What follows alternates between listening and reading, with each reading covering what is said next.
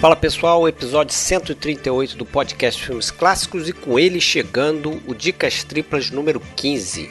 Você que nos conhece já sabe, são três dicas de filmes com nacionalidades diferentes que a gente acha aí que o cinéfilo tem que conhecer.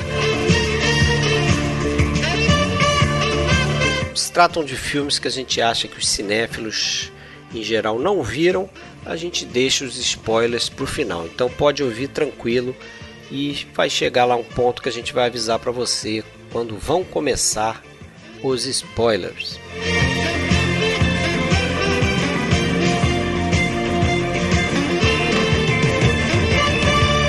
Você pode entrar em contato com a gente acessando nosso site oficial filmesclassicos.com.br e pode ouvir a gente no iTunes, Spotify, Google Podcasts, Castbox e qualquer outro agregador de podcast que for da sua preferência. A gente também tem um canal no YouTube onde a gente publica os áudios que a gente grava e também tem as lives que a gente está fazendo mensalmente.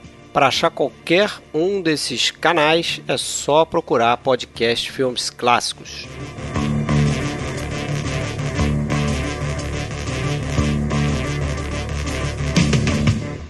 Bom, pessoal, começando então mais um Dicas Triplas. Eu sou Fred Almeida, falando aqui do Rio de Janeiro. E Alexandre fala lá de Blumenau. Tudo bom, Alexandre? Tudo bom, Fred? Boa noite. Boa noite para você e boa noite para o nosso convidado que fala de Jundiaí, no meio de uma campanha intensa para eleger um prefeito, né? É isso aí. Isso aí, o Rafael Amaral. Tudo bem do blog Palavras de Cinema? Seja bem-vindo aí mais uma vez, Rafael. Sempre bom papo contigo aí. Muito obrigado, agradeço o convite, Fred, agradeço o convite, Alexandre, e um dia especial também, um episódio especial porque é a primeira vez que eu estou participando de um Dicas Triplas. Apesar de já ter participado de vários episódios, é o primeiro Dicas Triplas aí e acho que vai ser bem legal. É verdade. Bacana, é verdade. Disso. Você participou de vários episódios com é. a gente, mas de dicas triplas, né? Que é um formato aí que o pessoal tem curtido, né? É, é isso que eu ia comentar. A gente tem recebido alguns feedbacks bem legais, assim, de que, e, que, que mostram que meio que cumpre a proposta que a gente teve ao, ao, né, ao começar esse, esse tipo de episódio.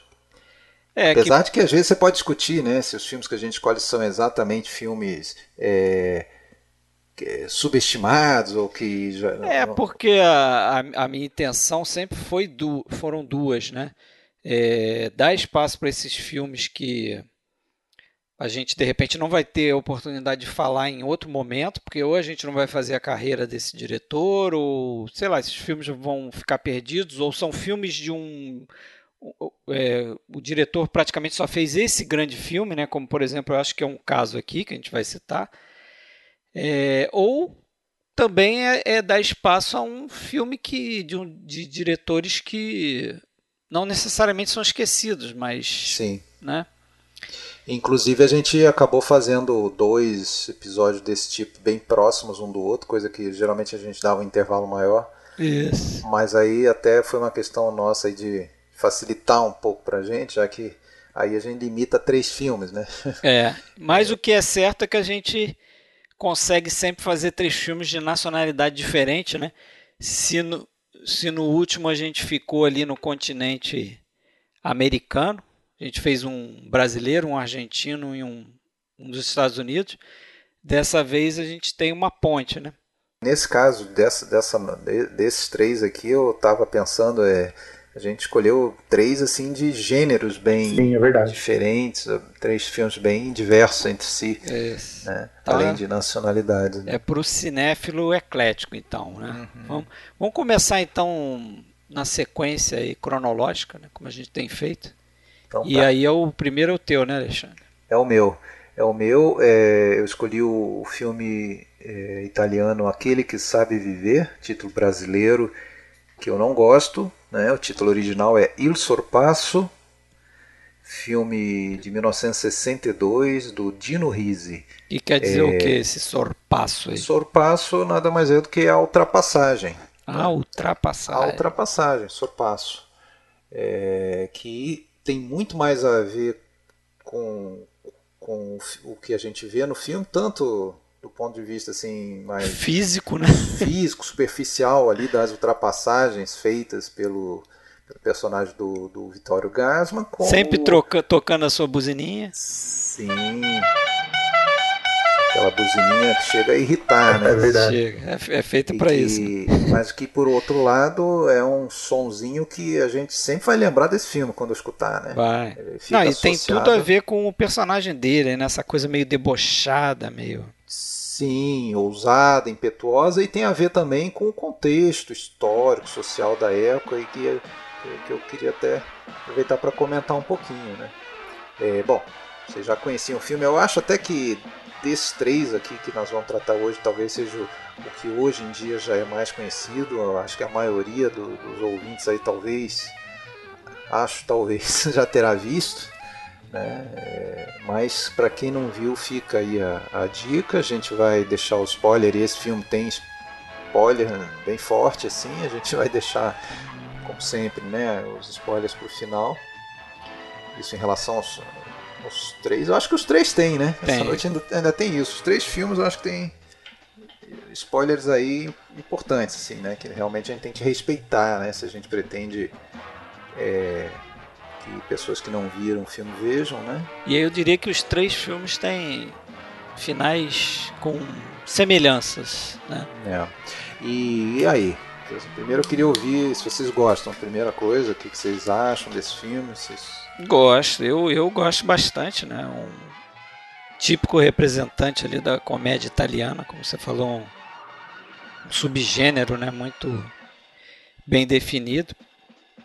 É, e eu gosto, eu gosto. Eu tenho minhas dúvidas assim a respeito do de como seria fazer esse filme hoje, né, por algumas questões assim daquele do politicamente correto, né? Sim, mas muita. Né? Muito, né? Acho que tem gente que de repente vai olhar esse filme e pequenos vai, detalhes assim, pequenos detalhes e é, mais no spoiler a gente comenta assim, porque eu acho que ele deixa umas coisas um pouco direcionadas nesse sentido assim, né?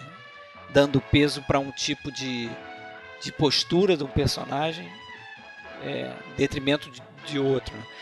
Mas eu acho muito interessante o road movie clássico, né? A gente pode dizer que é, é mais uma, uma viagem ali para a gente é, conhecer os personagens do que o que importa mesmo é a trama, o que, que eles vão fazer, né? O, o, o é, conflito da história. Mais ou menos, eu até não, não chegaria tanto, mas que é realmente um, um não, belo representante. O que eu quero dizer é o seguinte, é que, assim, que a gente né? não tem uma, uma trama definida assim, né? Eles estão é. viajando de carro e você não sabe aonde aquilo vai dar, né? Isso, é. Eu costumo, Exatamente. eu costumo definir esse filme como um road movie para lugar nenhum, né? Porque os caras não têm um destino definido. É. Isso. Eles estão simplesmente viajando, mas assim, é, é, eu acho que, portanto, o filme acaba tendo uma camada existencial forte aí, né? Sim. É, esse, esse, esse filme, como Fred comentou, né, é um, é um grande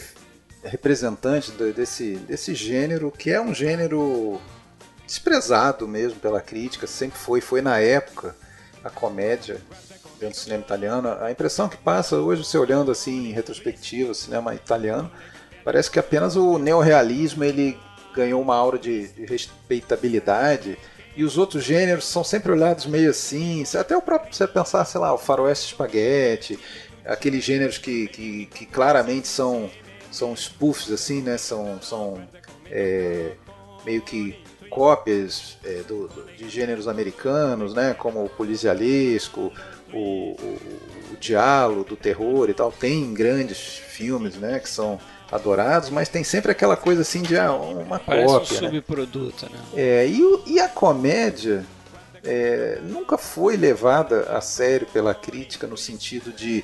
É, é, a, por não ser autoral, né, no sentido tradicional que a crítica adora, né, a questão do autor e tal. Então, é, inclusive o filme tem uma, uma, uma o Dino Riz dá uma a, a, como é que fala assim, uma alfinetada nessa questão. Quando brinca lá, você viu lá o eclipse do Antonioni. É verdade, é verdade. É, foi um belo diretor, o Antonioni, dormiu o filme todo. É, é, é saco, Quer dizer, é, é, tá justamente tocando nessa questão, né, do cinema de autor respeitado e o cinema da comédia, que por ser feito é, para ter realmente um apelo popular, não era levado a sério, não eram filmes de autor, no máximo filmes de atores ali, né? Tinha aquela aquela aquele quarteto principalmente de grandes atores da comédia italiana da época, né? O Sordi, o, o Vittorio Gassman que está nesse filme, o, o Tonhazzi e o Nino Manfred. Então, assim, as pessoas iam ver fi os filmes desses caras, elas não iam ver o filme do Monicelli ou do, do Dino Risi, não, não estavam muito ligadas em quem que era o, o, o, diretor. E até por isso esses caras não ganharam na, na, na época assim, esse, essa, esse reconhecimento todo, né? Como aconteceu no mundo todo, né? A gente fala de vários diretores aí, Ozu, Naruse, que precisou de décadas, precisou de, de novas gerações de cinéfilos, precisou dos Scorsese da vida para e o Scorsese em relação ao Sorpasso é um que adorou o filme, né? E hoje em dia o filme é reconhecido, né? E o gênero da, da comédia italiana, comédia all'italiana, né? As pessoas às vezes falam que até o Dino Risi ele não ele, ele, ele, ele, não gostava dessa, dessa expressão comédia italiana. Ele falava assim: bom, a comédia que é feita nos Estados Unidos, o pessoal chama de comédia americana, não chama a americana, como se fosse um.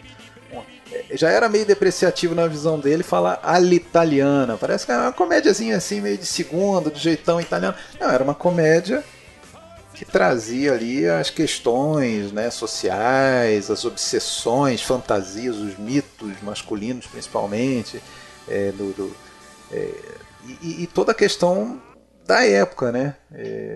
Estava é, até conversando esses dias aí com, com, com outra pessoa que, ah, assim, é, se, se, se tem filmes e cinemas aí, mundo, é, os gêneros, o, o, assim, o conjunto de, de, de, filmes que, que você precisa, às vezes, conhecer um pouquinho mais do contexto da época para conseguir apreciar melhor, e a gente sabe que, que sempre tem um pouquinho, mas assim, no cinema italiano eu acho que isso é muito mais gritante sempre, né? Porque sempre caminhou muito casado com os fatos históricos, com a realidade histórica, a questão da guerra, o próprio neorrealismo. Pô, o que seria do neorrealismo se você não associar ele com o conhecimento do momento que a Itália vivia, né?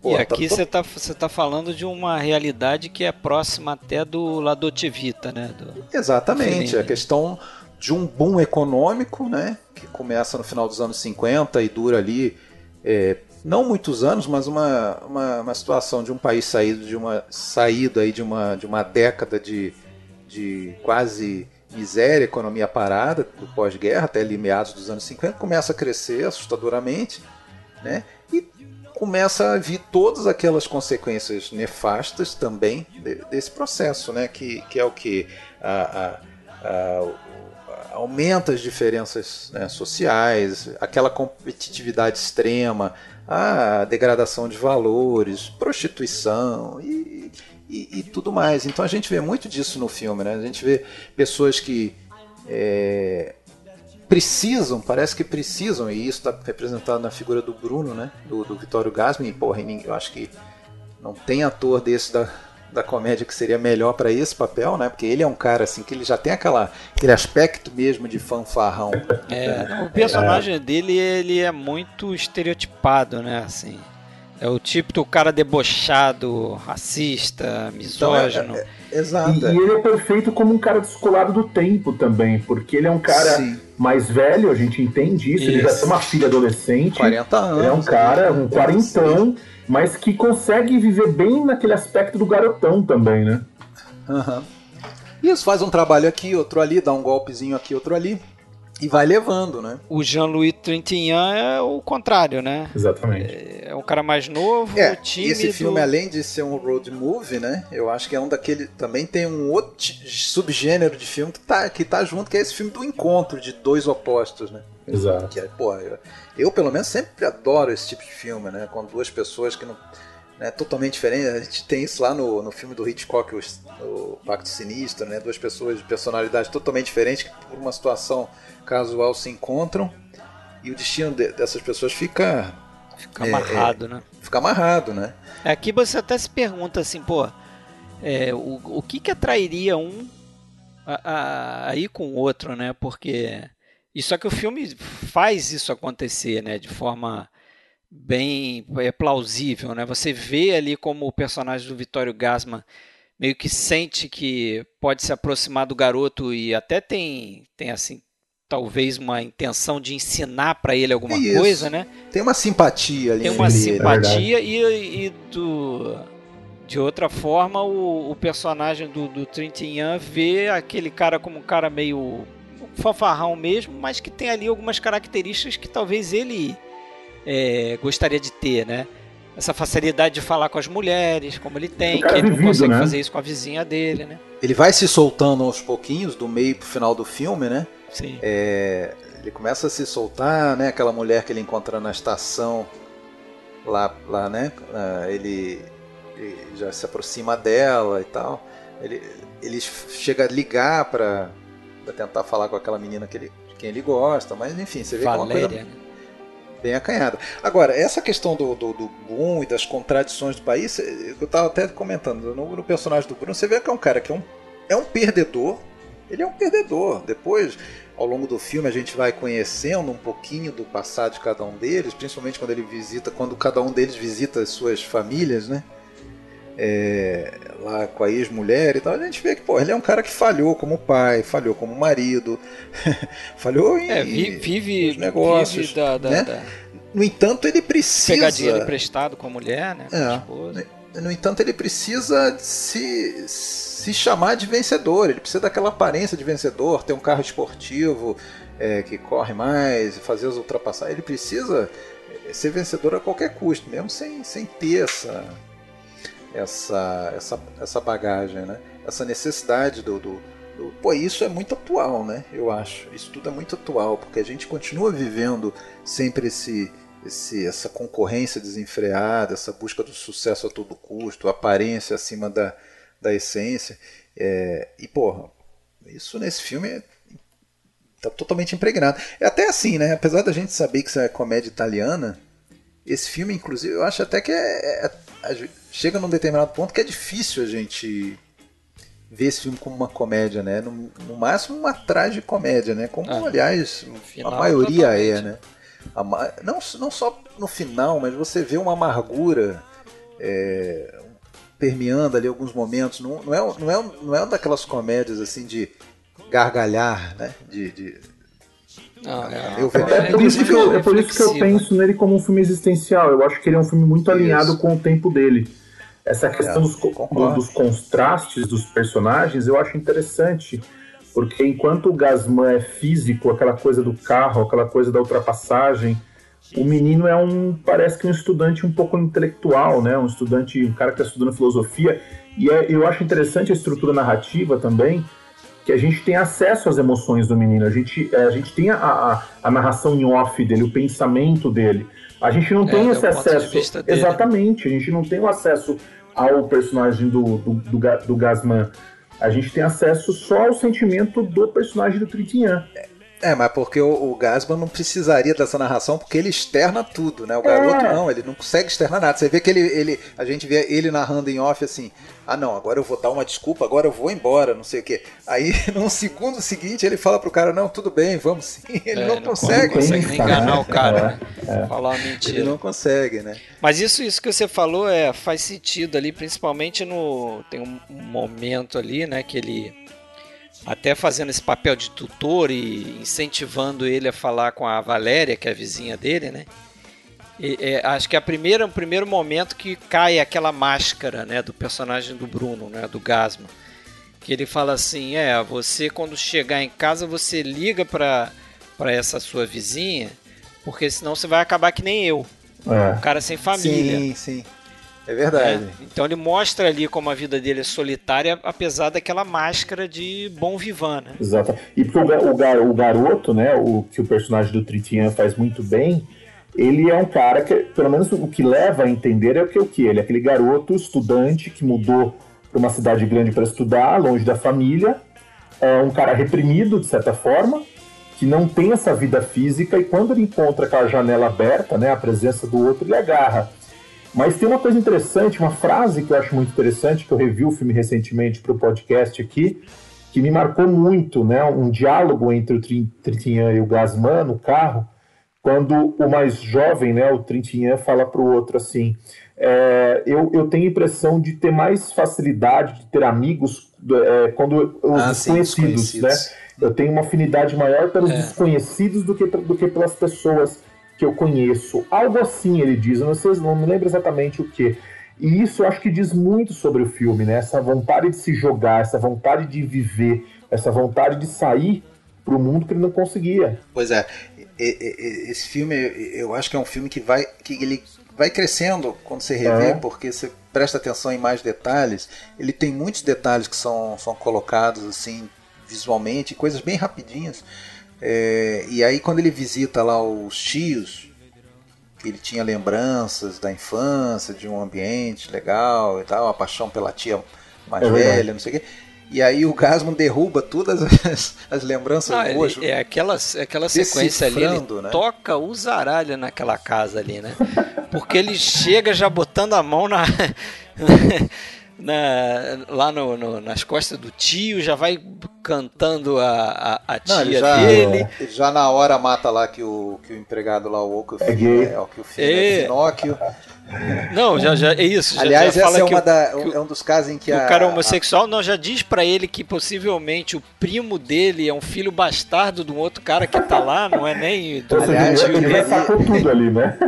Esse negócio do óquio fino, finóquio é uma daquelas casas em que a legenda, a tradução perde o sentido, porque é, o, você chama alguém de, de, de, né, de gay, homossexual italiano é finóquio é, eu, então tem um trocadilho. O nome do apelido, sei lá, do, do, do caseiro é Occhio Fino. Ah, tá. Seria olho fino, olho fino. É, e, só que ele falou, não, não percebeu? Olho fino, inverte, finóquio. que aí é. Então tá, é bem na cara assim a, a, a, o trocadilho, né? Mas aí se perde um pouco na legenda. Mas eu. E, e aquela situação, né, do, do filme. Agora é interessante quando ele mais no, numa dessas narrações aí off, ali sentado naquele sofazinho lá vendo o primo, né? Ele fala assim: Poxa, grande merda, né? O que, que eu quero? Eu quero estudar para ter um, uma esposa que nem essa esposa dele que não abre a boca só para falar assim.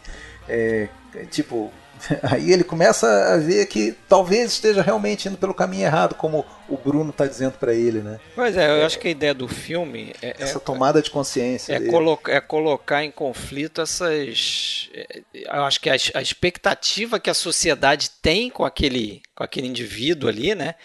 Então ele tem que ser o, o, o garoto que vai estudar, vai conseguir o emprego dele, vai casar direitinho né, vai constituir a família e né, dentro daqueles padrões que, vamos dizer assim, a sociedade espera que, o, que, o, que as pessoas tenham, né? E do outro lado você tem um cara que já é mais vivido, já é mais velho, já passou por aquilo ali é, e parece que no, que está no momento né, de desilusão porque também abandonou aquilo, né? Isso é que, isso é que, é que eu achei curioso, que eu fiquei refletindo, quer dizer, um está posi numa posição é, que não está satisfeito e quer estar na posição do outro. E o outro se arrepende de estar nessa posição porque abdicou o que o que deveria ter feito, entendeu? O que o outro faria. É, se é que eu estou me fazendo entender, quer dizer, os dois estão em, em posições de insatisfeitos, né? apesar de, de terem vidas opostas, assim, de, de de parece que vão traçar caminhos opostos. Concordo. Esse filme ele ele foi ele ficou por um bom tempo aí bem bem ofuscado assim, não se falava dele. Eu acho até, sinceramente, que esse filme ele ele ganhou uma um fôlego novo quando ele foi lançado há uns 15 anos aí, eu acho, já pela pela Criterion. E teve, se não me engano, alguma participação do Scorsese nisso também no resgate desse filme, porque esse filme ficou um bom tempo. Agora, uma explicação bem óbvia para isso é o seguinte, né? Se você pegar ali esse o período onde esse filme foi feito, vamos botar ali de 60 a 63, por exemplo, a quantidade de obras-primas de diretores, né? Desses do primeiro escalão ali, pô, você tem lá Dolce Vita, 8,5, Hulk seus irmãos, Leopardo, De Sica fazendo ainda Duas Mulheres, a trilogia do Antonioni, e você tem gente nova começando a filmar seus primeiros filmes, né? O Staviani, o Pasolini, o Olmi, o Bertolucci, quer dizer... O próprio é, Héctor Escola, que escreve o roteiro aqui também, logo faria Sim. sua estreia na direção também, logo depois, 64, né? Exatamente. É. Ah, e fora que, assim, mundialmente, eu acho que 62 foi um dos melhores anos do cinema, assim, Pois cara. é. Então, então tem esse filme está cercado coisa. de obras-primas e todos filmes ditos sérios, né? São filmes, inclusive, que se você for ver, é, tirando talvez ali o Leopardo, né, que já é um filme mais de época e tal, mas são todos filmes e oito e meio também, que já é um mundo à parte, né? Mas são todos filmes que, que, que tematicamente podem estar tá muito bem colocados assim como a mesma temática, a temática do boom econômico, a temática do homem, é, é, a temática existencial, a temática do homem é, que não se encontra no meio dessas mudanças todas do, do, tempo, mas só que lá tem um tom cômico, né? lá tem um tom menos é, autoral, dito sério, e então esse filme ficou, ficou realmente esquecido. Né? O Dino Risi até mesmo dentre esses diretores da, da comédia italiana, talvez ele nunca tenha sido um cara assim muito é considerado até porque também ele foi um cara que começou um pouco antes, começou nos anos 50 a dirigir um, um outro tipo de comédia que meio que precedeu essa que, que é a comédia italiana, que era umas comédias bem assim, dá para dizer, pueris, bobinhas, né? É, várias séries, né? Pobre, pobres mais belas, coisas assim que é o que eles chamam de neo, neorrealismo rosa, né? que são que está no mesmo universo, né? de pobreza e tal, mas é, sem tocar naquela, naqueles temas tristes ali, mas né, partindo para as comédiazinhas românticas leves. E, e esse, esse pessoal foi muito acusado até assim de, porra, de, ah, vocês ajudaram a enterrar o neorrealismo, que era uma coisa importante, séria é, deturparam a temática do neorrealismo. Então ele já, já sempre teve um, uma certa. É, um negócio assim com ele, assim, né? Uma prevenção. E também porque depois, né, como todo esse pessoal da comédia, quando entra nos anos 70, aí já tem que começar a enveredar muito pelo, pelo, pelo, filme muito sexualizado e tal, que é o que o público queria ver também na época, né? Aí entram filmes muito. Então ele ficou sempre meia parte, né? É, eu não sou um grande conhecedor da carreira do, do Dino Risi. Eu não vi muitos filmes dele, eu vi alguns filmes dele, mas eu sei que eu acho que pode me corrigir aqui se estiver enganado, Alexandre. Ele também fez uns filmes mais tarde com pitadas de, de erotismo. Teve alguma coisa assim, não fez? Fez, fez sim, fez sim. Tem um, tem um que eu vi esses dias chamado Sexo Louco, que é mais um desses filmes com dezenas de episódios curtos. Mas, pô, é Cara, é porno chanchada italiana. Não, não, é, não chega a ser. Não, não é porno chanchada. É comédia, mas só que uma comédia que daí já. Vamos dizer. Ela já fica dissociada um pouco desse contexto é, social, mais, mais sério. Talvez até dê para dizer que continua numa questão social, afinal de contas, a questão da liberação sexual fazia parte da, da da, da pauta social do, da, do, final dos anos 60, anos 70, né? A, a, mudança dos costumes tudo mais. O público queria ver isso. Então você fazer uma comédia é, é, é, fazendo é, é, ironia com questões relativas à sexualidade também fazia parte. Não, não, não, pelo menos os que eu vi não, não, não chega a ser nada de porno chanchada, mas tem tem tem todo um, um, erotismo e tal. Agora um negócio interessante nesse filme, ele quando ele começa, né? Abertura do filme, a gente vê o, o, o, o Gasman no seu carrinho lá rodando pelas ruas desertas de Roma, né? E aquilo ali ele teve que filmar exatamente no, no dia certo, que é o dia 15 de agosto, que é o, é, para quem não sabe, é um feriado nacional na Itália que é o Ferragosto, tem um, tem um nome. Isso aí é coisa, inclusive, é antiquíssima já, da, da, da, não sei se da Idade Média, lá da época do Renascimento. É, é algo que daria para mal comparar como se fosse o nosso carnaval, ou talvez o, o nosso ano novo. Acho que é mais para o carnaval. no sentido de que não é, não é somente esse dia, os dias em torno, ali, dois dias antes, dois depois, que para tudo e, e todo mundo vai para sua praia, vai para o seu é, campo. Então você vê aquela loucura de pessoas se deslocando, e tem outros filmes que abordam isso, aquela coisa do, das praias lotadas, aquele desespero de aproveitar ao máximo. E então realmente a, a cidade fica com as ruas vazias, o comércio fecha e tal. E ele tinha que filmar naquele dia que as ruas estavam vazias mesmo, né? Então é, tem essa tem essa questão que, que quando ele vai fazer esse, esse eles vão fazer esse giro, né? É, eles encontram vários lugares lotados de gente se divertindo também, né? Eles, qualquer parada na estrada que eles fazem tem gente dançando e e aí, um, e aí entra uma questão de um retrato muito legal que ele faz, né? E, para, e pelo que, que eu vi, assim, o Gene Reeves, eu acho que era o ponto forte dele, fazer o, é, quase, quase um, um registro documental mesmo daquele momento, né? Você vê muita muita música com influência americana, aquela questão de, do twist, é, você vê toda uma, uma questão que grita mesmo a, a, necessidade dessa, dessa transformação, né? Inclusive com algumas ironias, né? Você vê, por exemplo, a máquina de, de cigarro que não funciona, né? Ele, o cara vai na máquina lá e não, não funciona, quer dizer, é uma coisa moderna, mas que não, não dá certo também, né? Você vê o caminhão que vira na estrada, pô, o que, que ele está levando aquele caminhão?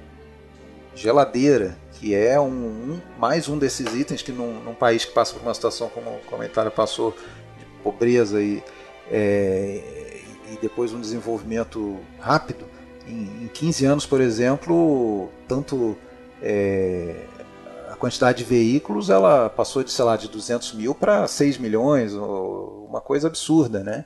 Que não estava preparado. E também os bens né, eletrodomésticos, essas coisas todas. Então você vê um caminhão de geladeira virado na estrada, não é de graça, né? Para a gente ver sinais assim do, das consequências maléficas desse desenvolvimento muito rápido, assim, como se fosse tornar isso um pouco mais visual, né?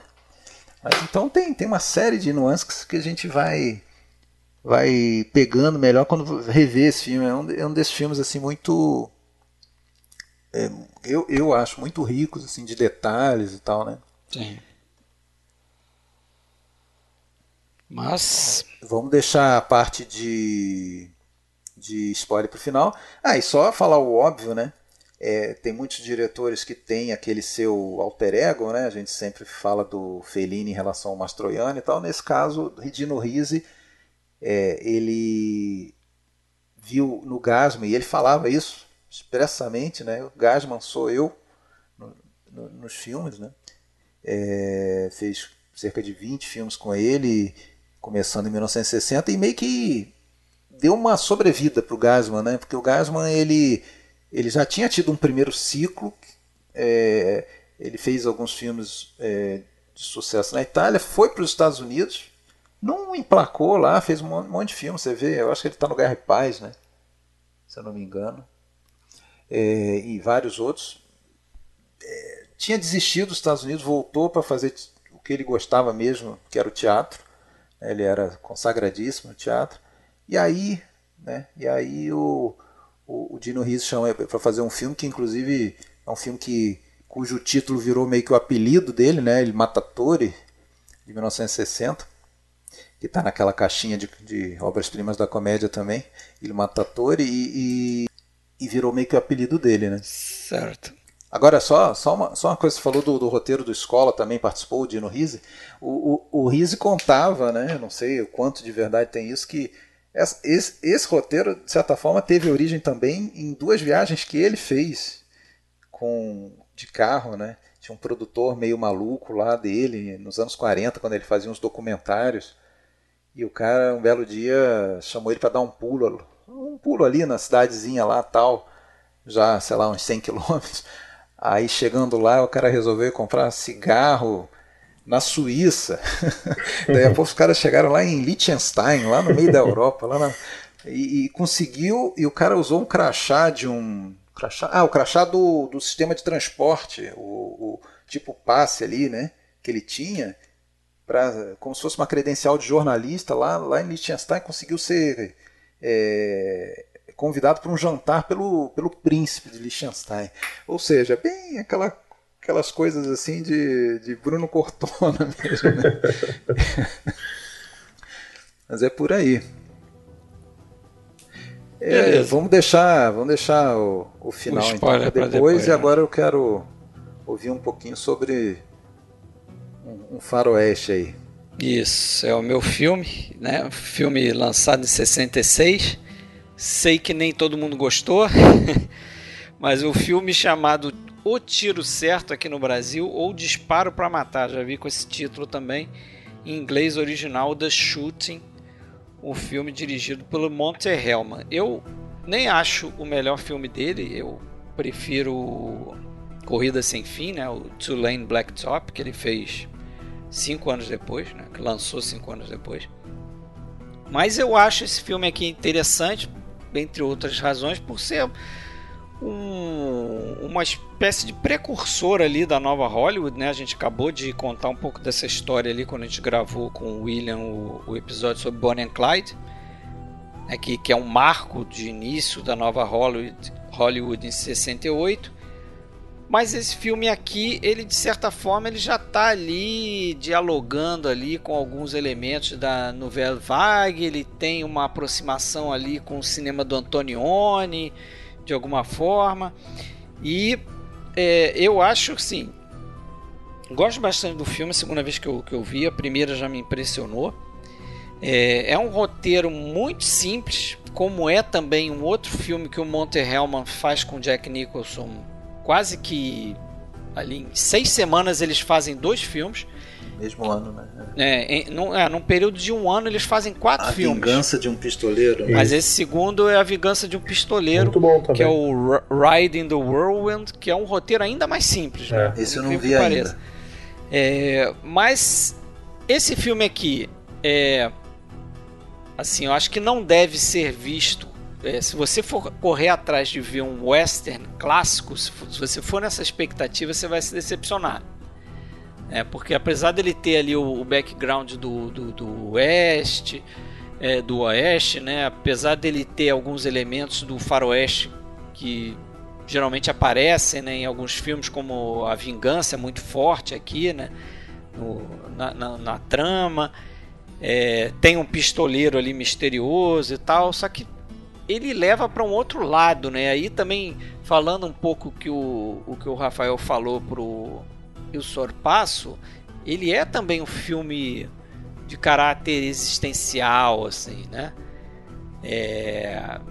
Ainda mais no final ali, né? Mas o que, que vocês acharam do filme? Eu acho que o Rafael gosta, o Alexandre fica no meio do caminho. Nossa, eu adoro esse filme. Eu vi uma sessão dele uh, e depois, na sequência, eu vi o outro que ele fez com o Jack Nicholson, que você citou aqui, é o Vingança de um Pistoleiro. Eu acho que são filmes irmãos, eu acho que são filmes que se conversam bem, mas eu acho este ainda superior. Eu acho o tiro o The, shot, the Shotting, né? Eu the acho shooting. The Shooting. Eu acho superior ao, ao outro, ainda que o outro também seja uh, muito bom. E aqui eu acho que ele ele faz uma espécie de um, de um faroeste contemplativo no final, um faroeste que vai uh, que pede uma paciência maior, não é, como você disse, aquele típico faroeste clássico, né? E com poucos recursos, né? O trabalho uh, de fotografia incrível que o filme tem. E, e tem aquela atriz, né? A, eu me lembro bem, a, a Millie Perkins. Millie Perkins, isso. Millie Perkins. É, que, que é a Anne Frank. É, Anne, Anne Frank, Frank, exatamente, é Anne Frank. Uh, e aqui um papel também super misterioso, né? O filme que trabalha muito com essa essas encaradas, né, esses, esses closes no final e o Jack Nicholson também fazendo um personagem contido, muito diferente. A gente está sempre acostumado a ver o Jack Nicholson é naquela coisa do overacting, né? Aquela coisa explosiva que o Jack Nicholson tem essa característica. E aqui ele fazendo um papel extremamente contido, aquele pistoleiro usando roupa preta, né? O típico matador. Uh, eu acho fantástico o filme, eu, eu adoro esse filme. é um, fi um filme curto, curto, né? Um filme curtinho, mas que. É, tem uma hora e vinte, né? É, é, realmente um, um, The Shooting mesmo, né? É um tiro curto, né? É, mas é um filme incrível, eu, eu acho muito interessante. Eu acho que o Monte Hellman, é, concordo com você, Fred, eu acho que o melhor filme dele realmente uh, é o Corrida. Corrida. O Corrida é espetacular. Corrida sem fim, né? Corrida sem fim, um filme espetacular. Depois ele fez um que eu gosto muito também, que é o Galo de Briga, com o Warren Esse Rhodes. É um filme excelente também com o Warren Rhodes, que era um ator fetiche dele também, que trabalhou no Corrida Sem Fim com ele, que também era um ator muito conhecido pelos filmes do Peckinpah, né? É, o Warren Rhodes ele teve um, um, momento ali no final dos anos 60 e Sim. anos 70 que ele era uma figura presente, né? Tá em grandes filmes ali, ele tá no Calor da Noite, ele tá no, no, no, no Traga Minha Cabeça de Alfredo de Garcia, Alfredo Garcia né? Do, é, do Peckinpah, né? Era o ator favorito é. do Peckinpah, pelo que eu sei, era é. o ator favorito. Ele, ele tá no, no, no, Wild Bunch The também, Wild Bunch tá? também, exatamente. Sim, e ele tá no The Shooting também, se não tô enganado, não tá? Não, no The Shooting aqui tá. Tá, né? Ele é o... É, ele sim, é o... Sim, é, exatamente. Ele é o personagem principal. Exatamente, exatamente. Isso aí. Os gêmeos, não. Opa. É, calma, calma. calma. O, então, já que você falou que eu não gostei, não, é, não que diria isso. Você, não, só, você... só, só para explicar no que você mandou no WhatsApp assim, você vai ter que me explicar por que, que você indicou esse filme. não, mas aí foi mais uma provocação. Sim, sim. Eu não tinha visto, eu não tinha visto, eu, eu vi agora pro, pro episódio. Acho que realmente eu esperei erradamente, né? Que, que é um faroeste mais, tradicional clássico. e me enganei. Me enganei. E aí demanda um, né, um esforço maior, assim, mas, mas não, longe de achar um filme ruim, muito pelo contrário, mas é um filme que eu quero rever. É. é e, e, e, assim, eu achei o final muito bom. É, então. É, e diferente, mas um final típico é um filme tá muito mais associado à nova Hollywood do que a total, total. do que a faroeste, quando, se você for pensar. Então é uma questão de você entender nesse outro contexto. Eu, eu sempre falo, cara, eu não tenho vergonha. Tem gente que, que fala assim, ah não, peraí, se tem que ficar me explicando alguma coisa ou lendo para você gostar de um filme é porque o filme não é bom. Eu, eu não concordo com isso. Respeito quem acha assim, mas eu, eu não me eu não me furto a tentar entender o contexto, tentar entender o contexto produtivo, o contexto da época, o, é, e, e, até tentar conhecer mais o, o, o, jeito daquele diretor, né, o cinema daquele diretor. Né, porque, porra, a gente, a gente tem que. A gente faz isso com é, outras artes, por que, que a gente não pode fazer é, com o cinema? O seguinte, você assim, você vai ver uma. Desculpa, só concluir. Você vai ver uma obra de um pintor, por exemplo, você nunca. É, uma pintura, você não analisa aquilo isoladamente, ah, uma pintura não me interessa. Não, você vai ver, esse cara pintou isso, pintou naquela época com a técnica tal, não sei o que, a, a, vida do cara era assim, era assada, ele pintou isso sob encomenda de um, sei lá, de um, de um príncipe, não, ele pintou isso. Então, aquilo tudo compõe a apreciação. Por que, que não no cinema, né? É, eu, não, eu acho que sempre assim, no cinema, se você for com uma única informação, que é a seguinte, o, o, o filme ele está sempre dizendo alguma coisa sobre a época em que ele foi feito. Então você, você não precisa saber o que, que ele está dizendo sobre aquela época, mas você pode tentar aprender através do filme. Então você vê um filme que é feito dessa forma, né, que é até tem uns elementos ali que parecem, né, é, é uma coisa de road movie também, no sentido de que é uma trajetória que, que alguns personagens estão fazendo com um objetivo lá, né? Um deles tem um objetivo que a gente não, não sabe direito o que, que é, mas a gente desconfia, né? Porque tem isso também. O filme é feito de uma forma que aí é, é a meu gosto, que é o seguinte, ele não te dá é, muita explicação das coisas que vão acontecendo. Né? Ele não tem muito diálogo explicativo. É, depois no spoilers a gente pode comentar um que é muito claro que ele não, ele, só um momento ele, ele, ele deixa a gente perceber uma coisa que depois no final ele vai revelar. É, ele não, você não não entende direito o que que aquela mulher que chega naquele acampamento, né, naquele acampamento dos mineiros ali, o que que ela está fazendo, porque ela chega a pé, sem cavalo, ela não quer revelar o nome dela, ela fica dando volta para não dizer o nome, né? Eles ficam às vezes perguntando e ela não não se apresenta e você não sabe qual é o nome dela até o final do filme. Ela está acompanhada de um cara que você percebe que é um, um pistoleiro, mas não sabe o que está fazendo com ela.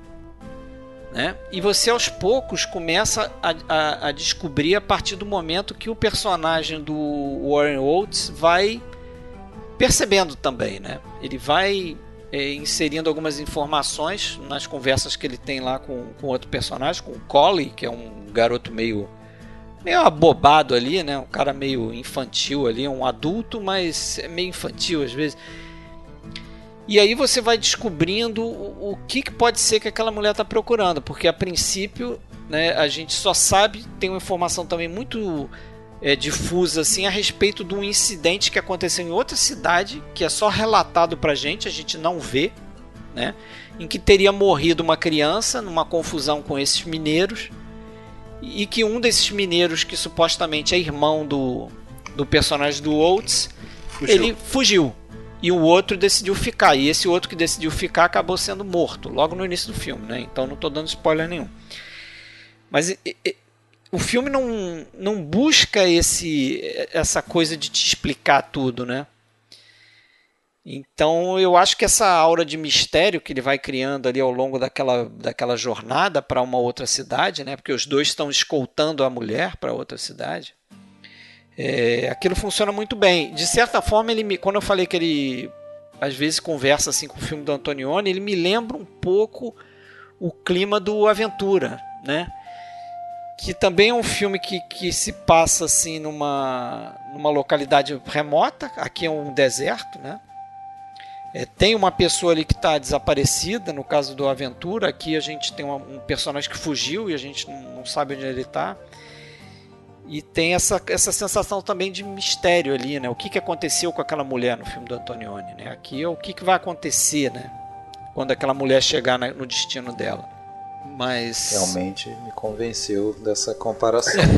não, não, é pensando, pensando, é, é sério. Você sabe que esse filme, que, que esse filme, é quem adora esse filme, também o outro, né?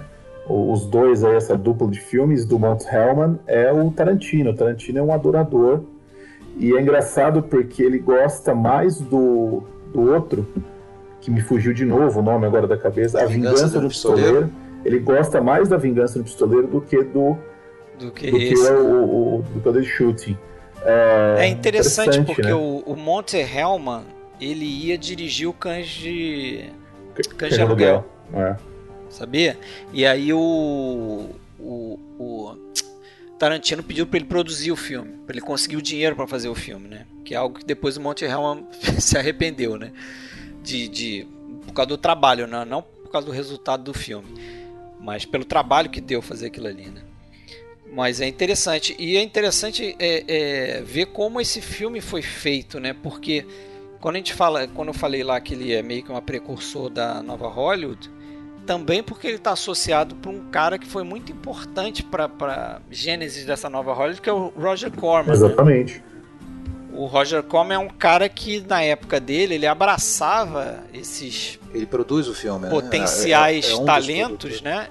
Exatamente, ele produzia filmes para esses caras. Então ele botou o Jack Nicholson embaixo do, do da asa dele lá e o Jack Nicholson e que começou com. saiu do. Acho que o Jack Nicholson fez muita série de TV, né? Mas depois começou a fazer filmes e ganhar destaque quando ele começou a fazer filmes pro Corman. É. E nesse período de um ano, o, o, Roger Corman, que também deu chance ao Monte Hellman, ele colocou os dois para fazer dois filmes anteriores nas Filipinas, ali em 64. Em 65, em seis semanas, ele, ele fez esses dois filmes o The Shooting e o, e o Vingança de um Pistoleiro, né? E, e eles fizeram, como o Rafael falou, um filme muito. É com orçamento baixíssimo. É. Para você ter uma ideia, o orçamento tinha 75 mil dólares disponíveis. É, tinha uma cláusula contratual que se eles rompessem esse valor, eles iam pagar do próprio bolso. Então é uma coisa que acabou que o Jack Nicholson foi produzir o filme a pedido do Monte Helman, mas o Monte Helman depois ele se é, arrependeu de ter feito esse pedido pro Jack Nicholson, porque o Jack Nicholson se mostrou um cara muito chato e criqui a respeito do orçamento. Então ficava controlando aquele orçamento. Eu acho que também porque, pô, se estourasse o orçamento, ele ia pagar do bolso dele, né, cara? Ele ia se ferrar se aquilo passasse de 75 mil dólares. Mas acabou que o Jack Nicholson fez o roteiro que depois virou Vingança de um Pistoleiro e o Monty Hellman pegou o, uma conhecida dele, que é uma moça chamada Car Carol Eastman, é, para fazer o roteiro desse aqui, do The Shooting. E essa mulher, depois ela, ela escreveu o filme que foi o primeiro filme de mais destaque ali do Jack Nicholson como ator, né? Que é aquele é, Five Easy Pieces, né? É, cada um vive como quer. É, isso, Cada Um Vive Como filmaço. Quer, que é um filme do, do Bob Raffles. Exato. Né? É um filmaço, filmaço, também, é um filme bem interessante, da nova Hollywood. Mas nesse filme aqui, ele faz esse pistoleiro aí e produz o, o filme, né? É, o filme tem umas curiosidades, Alexandre, você que gosta de locação, o filme foi feito lugar chamado. Ah, sim, o rancho, né? O rancho é, do... um Canab, né, em Utah. Eu até fui procurar onde é que era isso aí. Só que você não vai encontrar as locações mesmo, não tem porque mais, em, é. É, em 66 eles acabaram de construir uma represa ali do Colorado. E justamente o local que eles usaram para as locações do, do filme virou o lago da represa. Então tá tudo embaixo d'água. Tu vai ter que pegar um mergulhador ali e ir lá para baixo ah, para visitar. Acho legal saber, só para conhecer, assim. é interessante. E é um filme que eu acho que como vai ser o próximo filme aí do Rafael, né? Ele foi um filme que não foi lançado no. É, a princípio não foi lançado nos cinemas, né? Ele foi é, lançado primeiro na televisão. Ele teve um problema sério de distribuição fora dos Estados Unidos, porque eles venderam os direitos autorais para distribuir lá fora para uma empresa francesa e essa empresa logo em seguida quebrou. E o filme ficou preso quase que dois anos na França sem poder ser distribuído. E aí sim, quando eles conseguiram os direitos de volta, eles conseguiram lançar, é, inclusive em Cannes, como um filme fora de competição. Né? Então apareceu lá na, numa mostra de Cannes e o filme recebeu boas críticas e depois é que ele conseguiu um lançamento aqui nos Estados Unidos porque um, um distribuidor resolveu comprar, né? Anos mais tarde, né? Depois que o Jack Nicholson começou a ser um ator mais famoso, que ele não era na época, aí o cara resolveu comprar para lançar o filme no cinema, né? Porque aí tinha o Jack Nicholson e ia chamar a atenção, né? Exatamente. Que o Jack Nicholson ele vai estourar com o Sinestino, né? Acho que é o filme que. É, que ainda ele faz um coadjuvante. Um coadjuvante, né? é, um coadjuvante. É, Pô, aliás, você falou uma coisa, você falou de Sem Destino, eu lembrei que o senhor Dennis Hopper, ele, ele falou tá? que ele viu e foi influenciado pelo Sorpasso ao escrever o Easy Rider. Olha que legal. É um, também um clássico. É, essa informação é em várias fontes. É, só tinha esquecido de falar, agora que vocês falaram do Easy Rider, eu lembrei. E que é um clássico filme de road movie também, Verdade. um clássico road movie também, né? É, e a sua maneira também contém todo o, o existencialismo também, né? Também, de uma é. outra época, de uma outra é, cultura. Tem tudo a ver também, né? Com a, com a nova Hollywood, nessas questões aí, dessas, essa contestação, né? Do, do status quo da época, né? Esse sentimento de rebeldia, de fazer um negócio diferente. E, esse, e eu acho que gera esse tipo de filme, como é o, o The Shooting, né? O disparo para matar, vamos lá chamar assim que é essa questão às vezes de revisionista, né, de gêneros, né? Aqui ele está se apropriando do western para fazer uma outra leitura do, do gênero, como, como a gente falou, e com umas coisas interessantes. O, o Rafael falou da fotografia, né, que, que é bonita ali algumas vezes. É, o, o orçamento era tão reduzido que o filme foi inteiramente feito com luz natural. Eles não tiveram é, grana para alugar equipamento de luz. Então o, o, diretor de fotografia, que é um cara chamado Gregory Sandor, fez o filme todo utilizando luz natural. E a gente vê que isso é possível fazer ali, porque ele está filmando no deserto e não tem cena noturna, né? O máximo que tem, se vocês vão lembrar, é umas cenas que passam ali meio que no final do dia e que você percebe que a iluminação está um pouco diferente, né? A luz já deu uma caída, mas tudo feito com luz natural. E só para terminar, eu acho que o filme tem uma, umas questões de montagem que eu acho muito interessante e que também é, dialogam aí com a, com a Nouvelle Vague, que é ele faz, eu não sei se vocês repararam isso, ele muitas vezes ele faz uma um plano e contraplano é, de sequências diferentes. Então, tipo, ele, ele pega o final de uma sequência e é um plano de uma pessoa que está conversando com outra. E o contraplano, quando você vai, vai ver, é um contraplano que é em uma outra sequência. Eles já estão num, num, ponto avançado da trama. Hum, já se passou um tempo. É, né? Passa Mas, por cima de algumas convenções. É, e aí, e aí ele te engana. Você acha que o contraplano plano, a pessoa que está no contraplano está respondendo a pessoa que estava no plano, só que não, já está falando outra coisa. Entendi, entendi. Um recurso para é, marcar uma passagem do tempo e ao mesmo tempo. Isso. É, e ao mesmo tempo não, não ser muito abrupto, né? É, mas na verdade acaba sendo, porque ele faz um corte seco, né? Um plano e contraplano mesmo. Você não percebe no momento que passou o tempo, mas depois você vê que passou, porque o plano seguinte já te revela que estão em outro lugar, falando de outras coisas, entendeu? Certo. É um, tem uma montagem interessante no, no filme também. E tem um final, né, que a gente pode, pode comentar depois. Que eu acho que é um final que você pode interpretar de uma forma é, assim muito realista, ou então você pode interpretar de uma forma surrealista. é, mas a gente discute depois. É, vamos para o terceiro vamos então lá. aí para que é o teu, né? Exatamente. Rafael? O filme, é, o título original é The Long Good Friday. E o filme se passa em praticamente três dias. A gente está falando aí de um feriado também.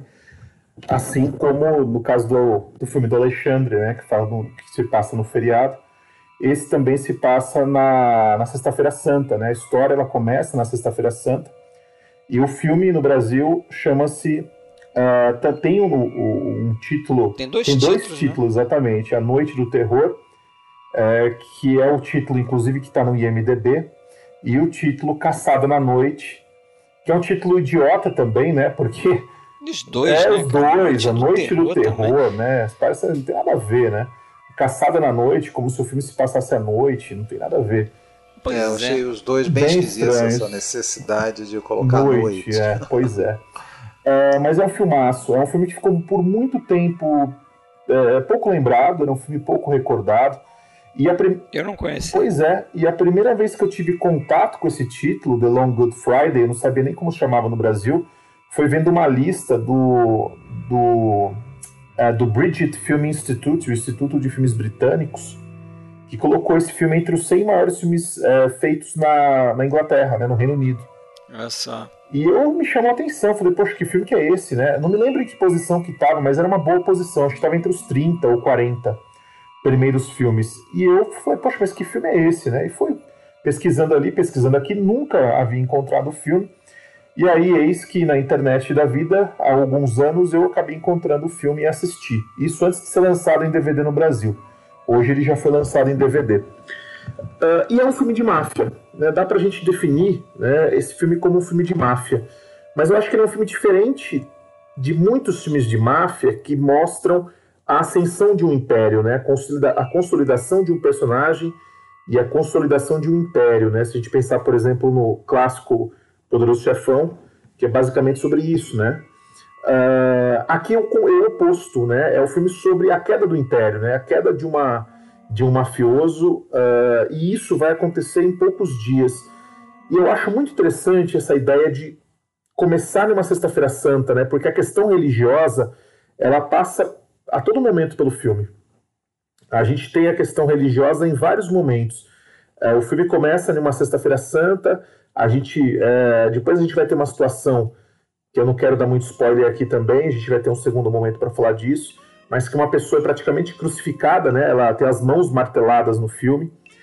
É, tem aquele momento em que o Bob Hoskins, que é o protagonista, ele vai chamar o seu amigo de Judas, né? Que tem uma espécie de traição ali entre eles. Então essa questão religiosa ela está passando o tempo todo pelo filme. Uh, e o protagonista, o, o, Hoskins, que é um, um baita ator, né, um grande ator, e aqui talvez um dos seus personagens mais marcantes. Acho que foi né? a grande guinada a dele, grande né? guinada, exatamente. É, e depois o Mona Lisa consolidou ele, né? Porque o, o Mona Lisa, que é um filme é, que também é do mesmo estúdio, né? Vou falar daqui a pouquinho da, da The Handmade Films, mas é, o, o, Mona Lisa deu uma indicação ao Oscar a ele e tal. Mas aqui eu acho que é, é ele é perfeito para esse papel, porque ele é aquele baixinho explosivo, baixinho estourado. É o melhor estilo James Cagney ou exatamente, lá, exatamente. Robinson, né? Melhor estilo James Cagney, exatamente. E ele tá vivendo esse, digamos, esses dias infernais aí que ele tá assistindo. Vou fazer só um comentário. Vamos lá. É que, assim, eu não tinha, também não tinha visto esse filme, já conheci ele de nome, porque ele tinha saído em DVD no Brasil, e também por ter visto lá o documentário, um documentário sobre a Handmaid lá, que você vai certo. comentar sobre ela depois. Então já me chamou a atenção, né? É, e me pareceu bem interessante tal. Até tem a Helen Mirren também, né? Exatamente. Início carreira, eu acho que é o primeiro filme dela, praticamente, ou o primeiro, alguma coisa assim. Mas eu, eu, eu não, não vou dizer que eu vou discordar, não é? Não se trata de discordar do que você falou, mas eu vejo um pouco ainda esse cara, esse personagem do, do Harold Shand ali, do, que é o Bob, o Bob Hoskins. É, primeiro que assim, ele, ele me dá a impressão de que ainda não é o bambambam bam, bam da coisa, que ele é um, um, meio que assim um líder local e tal, Sim. que ainda está precisando lidar com forças acima dele, é. né? E, e, ele está querendo, eu acho que ele ainda está se afirmando e, e ele está querendo uma, está passando por um processo que a gente viu no no Poderoso Chefão também, que é aquela, principalmente depois lá com o Michael, né? É. é que é aquela coisa de, de, de legitimar, né? Tornar le, de legitimar o, a, a, família. a, família. né? Através de é. negócios não mais criminosos, e sim uh, empresariais, investir lá na, na, na reforma das docas ali, para visando ali um desenvolvimento da região, já pensando é, na candidatura para a cidade olímpica oito anos depois, ele chega a falar isso naquele discurso dele, né? Então ele ainda está meio que tentando se. Mas, né? mas eu vejo. Mas, mas eu, ve, eu vejo um pouco diferente. Posso pode, pode, botar pode. O, o, a colher aí na história? Eu vejo um pouco diferente. Eu, eu acho que ele é consolidado né, naquele mundinho dele. O, o que me, me parece é que eu vou, vou fazer uma viagem, uma conexão que talvez não, não pareça que não tem nada a ver, mas com o Leopardo, por exemplo, do Visconde. Me parece que é um filme que está tratando uma situação semelhante de uma mudança hum. né, naquele submundo ali, que agora está aparecendo um elemento novo, que é o elemento do IRA. É. Que é uma organização criminosa que não mais é, é, é tem os mes as mesmas motivações da organização criminosa dele, né, que é o lucro, que é né, o, o grana mesmo e motivações e, políticas, né? Isso, e o, enquanto que o IRA tem as motivações políticas dele. É um, é um grupo muito mais forte, é uma entidade muito mais forte do que ele consegue perceber. Tanto é que tem um momento que. Não posso revelar muito também, senão a gente tem que deixar isso pro spoiler, mas tem um momento que alguém alerta ele que, cara, você não adianta você eliminar esse e esse cara. É. Porque vai aparecer outros. Exato. Vão aparecer outros porque, questão, porque são uma entidade. A questão ideológica, né? Eu acho. É, é. Ele, ele passa por uma questão de. de uh, ele vê o império dele como um mercado, né? Como uma. Uh, eu, eu entendo dessa forma. Eu acho que ele está ele tá consolidado mas ele está tentando dar um passo ainda maior. Ele quer se tornar um homem de negócios, ele quer se tornar um homem respeitado. É. Ele não quer se tornar, não ser apenas um mafioso uh, que faz negócios no submundo, né? Ele quer aparecer de uma outra forma e aqueles dias são cruciais porque é o momento em que ele está recebendo um grande investidor americano uh, para fazer um grande negócio, né? Que é a construção ali de uma área que dá a entender, inclusive dentro do barco a gente tem ali aquela maquete que ele está querendo construir algumas coisas ali para já pensando no lucro que ele vai ter é, à frente com a, com a questão das Olimpíadas também. Então você vê que é um cara que acredita é, nessa, nessa, nessa pujança financeira daquele momento. Ele é um cara patriota, porque ele fala da Inglaterra com uma, uma certa grandeza, inclusive no, não queria dar esse spoiler também, mas depois a gente percebe que tem esse confronto Estados Unidos Inglaterra ali, que ele faz questão de, de jogar os americanos para baixo, né, de é. colocar os americanos no chinelo. Uh, então tem essa, como que eu posso dizer, essa, essa grande, esse instinto, de, essa, essa ideia de grandeza dentro desse personagem, essa coisa de que, poxa, eu estou fazendo um grande negócio aqui e eu vou mudar uh, o rumo dessa, dessa minha nação, ainda que ele seja um criminoso. Uh, então eu vejo isso, eu vejo uma espécie de uma tentativa de mudar ali, de dar uma, uma guinada. Mas eu acho, Alexandre, que ele é, sim, um cara já estabelecido, e eu acho que isso fica claro no momento em que ele manda prender os caras e pendura os caras de Nossa, ponta cabeça. Aquela cena ali. Aquela cena é pesada. Você vê o poder que ele tem, né? Ele consegue juntar várias pessoas e ele mostra que ele é o cara que, teoricamente, entre os bandidos, ele é quem manda no, no espaço. É, eu acho realmente que vocês têm razão, talvez até não me expressei mal no. Exatamente. Ele talvez esteja no topo, mas ele não me parecia preparado para lidar sim, com certas sim. coisas que vão. É, principalmente é essa questão é, da política, né? É. Não, e aí, eu tá, acho que ele não percebeu que, tá, que tinha uma força maior. Entrou a questão política e, e, eu até andei lendo também, dá para dizer que esse filme também ele, ele tem um momento certo de estar tá sendo feito, se for ver no contexto histórico, que é o momento ali que, que, que precede o governo Thatcher e que começa é muito essa questão do do terrorismo ali, do, do, do, IRA e tal. Então ele tem tudo a ver com aquele momento que está sendo é, retratado no filme, né? Sim, e, e, tem uma coisa também que eu acho interessante, é que o, o diretor, o John Mackenzie, ele nunca trata esse personagem, né, o Howard Chance, como uma figura mítica, intocada, é, ultra poderosa, naquele sentido do mafioso, que, né, aquele cara que fica às sombras ali. Eu acho que muito pelo contrário, ele é um cara extremamente palpável, ele é um cara extremamente mundano, ele é um cara que, que a gente tem a impressão de ser um cara que a gente vai encontrar, sei lá, na esquina num, uh, no posto de gasolina colocando combustível. Ele nunca transforma esse cara, ainda que ele seja um cara com certo poder, mas ele nunca faz esse cara um cara intocado. Né? Ele é sempre um cara possível. E eu acho que isso ajuda o nosso entendimento do filme, porque quando a gente percebe que aquele império está ruindo e que as coisas não vão dar, não vão dar certo para ele, a gente entende que é, é, é muito, é, é, muito possível que aquilo se acabasse e se perdesse em tão pouco tempo, que ele conseguisse fracassar em tão pouco tempo. Desculpa se estiver dando outro spoiler, mas é por isso que eu digo, eu acho que é um filme que fala muito dessa, dessa queda, né? E tem umas questões interessantes também que eu vejo na, na construção do personagem, e eu acho que é muito mérito do Bob Hoskins também, é, que apesar de ele ser um cara durão, marrento, aquele cara que fala umas frases malucas, né, umas, umas, umas combinações de coisas que você fala, meu, de onde esse cara tirou isso, né? Uhum. Ele ainda deixa. Ele é vulnerável. Ele é vulnerável, exatamente. Sim. Aquele momento que ele descobre que o amigo foi assassinado na piscina, ele tem um momento ali de fraqueza que ele quase chora, que ele se, que ele se contrai, que ele chuta ali o ferro. E a gente vê, poxa, esse cara não é só casca, né? Esse cara ele tem alguma coisa ali a mais uh, ele tem uma emoção, né? Ele tem um sentimento. E na parte, quando a gente for falar dos spoilers, eu queria citar uma outra cena que isso ainda fica mais evidente ainda. E é nessa outra cena que a gente vai entender a importância da personagem da Ellen, da Ellen Mirren dentro do filme, que eu acho que ela tem uma personagem, ela tem uma importância muito grande.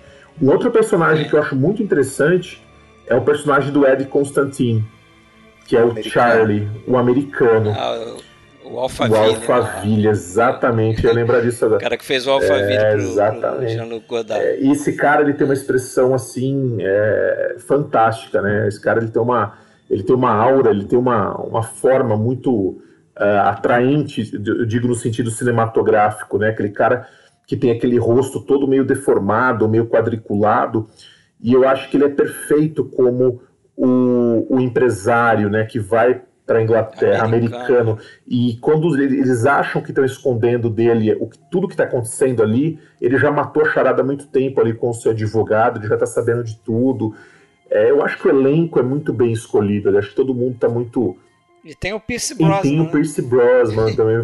Fazendo um papelzinho, um papelzinho ali, né? né? Na cena da piscina, depois, mais tarde, na cena final do, ali do filme. Diz que ele é. improvisou é. ali, porque o papel dele era totalmente mudo, né? Naquela cena da, quando ele tá no chuveiro ali, e o cara se aproxima dele, ele faz um hi ali, um oi, fala um oi ali, um é, ousou, falou um oi. é, deve ter sido é malandro, né? Porque eu acho que eles pagam diferente se o cara tem algum tipo de diálogo ou não. Ah, é? Entendeu? É, se você é um coadjuvante e não fala nada, você é classificado como. Eu acho que nos Estados Unidos é assim, não sei se na Inglaterra também. Você é classificado meio que como extra, sei lá. Agora, se você tem uma linha de diálogo, pronto. Você já, você já, é parte do, do casting, digamos assim. É, né? você já é quase um coadjuvante. Então Exatamente. Você recebe assim, mais um se fosse assim, também era bem fácil, né? Só, vai, é só resolver na sala de edição. É, então, mas de repente o cara gostou do improviso dele e falou: ah, paga mais esse cara aí, vamos botar isso no filme, né? e você vê que esse é um filme que uh, a gente não. Uh, uh, de certa forma, eu acho que o mais importante desse filme não é a gente entender com perfeição tudo que está acontecendo. A trama é até um pouco complicada em alguns momentos, né? É, no início Exatamente. Ele, não, não, ele, também não quer deixar isso não claro. Não quer deixar né? isso claro. A gente Tem demora... uma cena ali que eu, quando o Bob Hoskins chega, a primeira cena do Bob Hoskins, ele tá num táxi com esse associado dele isso, lá, né? Bra... Que é o braço, braço direito, direito, dele, é. eu não lembro o nome do ator. É, mas que tem um, um, diálogo que ele pergunta assim: Ah, alguém questionou o que, que eu fui fazer em Nova York? É, é. E aí esse cara fala: não, não. Acharam que você foi fazer não sei das contas. Ou seja, resultado, eles não deixam claro o é, que, que, ele foi fazer em Nova é. York, mas também não importa. Então, é, era esse o ponto que eu queria chegar, Fred. Eu acho que tem coisas que não importam. Ah, eu acho que o mais importante não é a gente entender exatamente por, é, o qual foi a, a, a, digamos, o que deu errado naquela relação com o Ira. Eu acho que não é o mais importante. O mais importante é a gente entender essa, essa, essa destruição desse personagem que é o, o Howard Shand. E essa percepção da, dele sobre a sua própria fragilidade, né? Porque vai chegar um ponto que ele vai perceber que ele acabou, né? Acabou. E ele vai deixar tudo isso na expressão dele.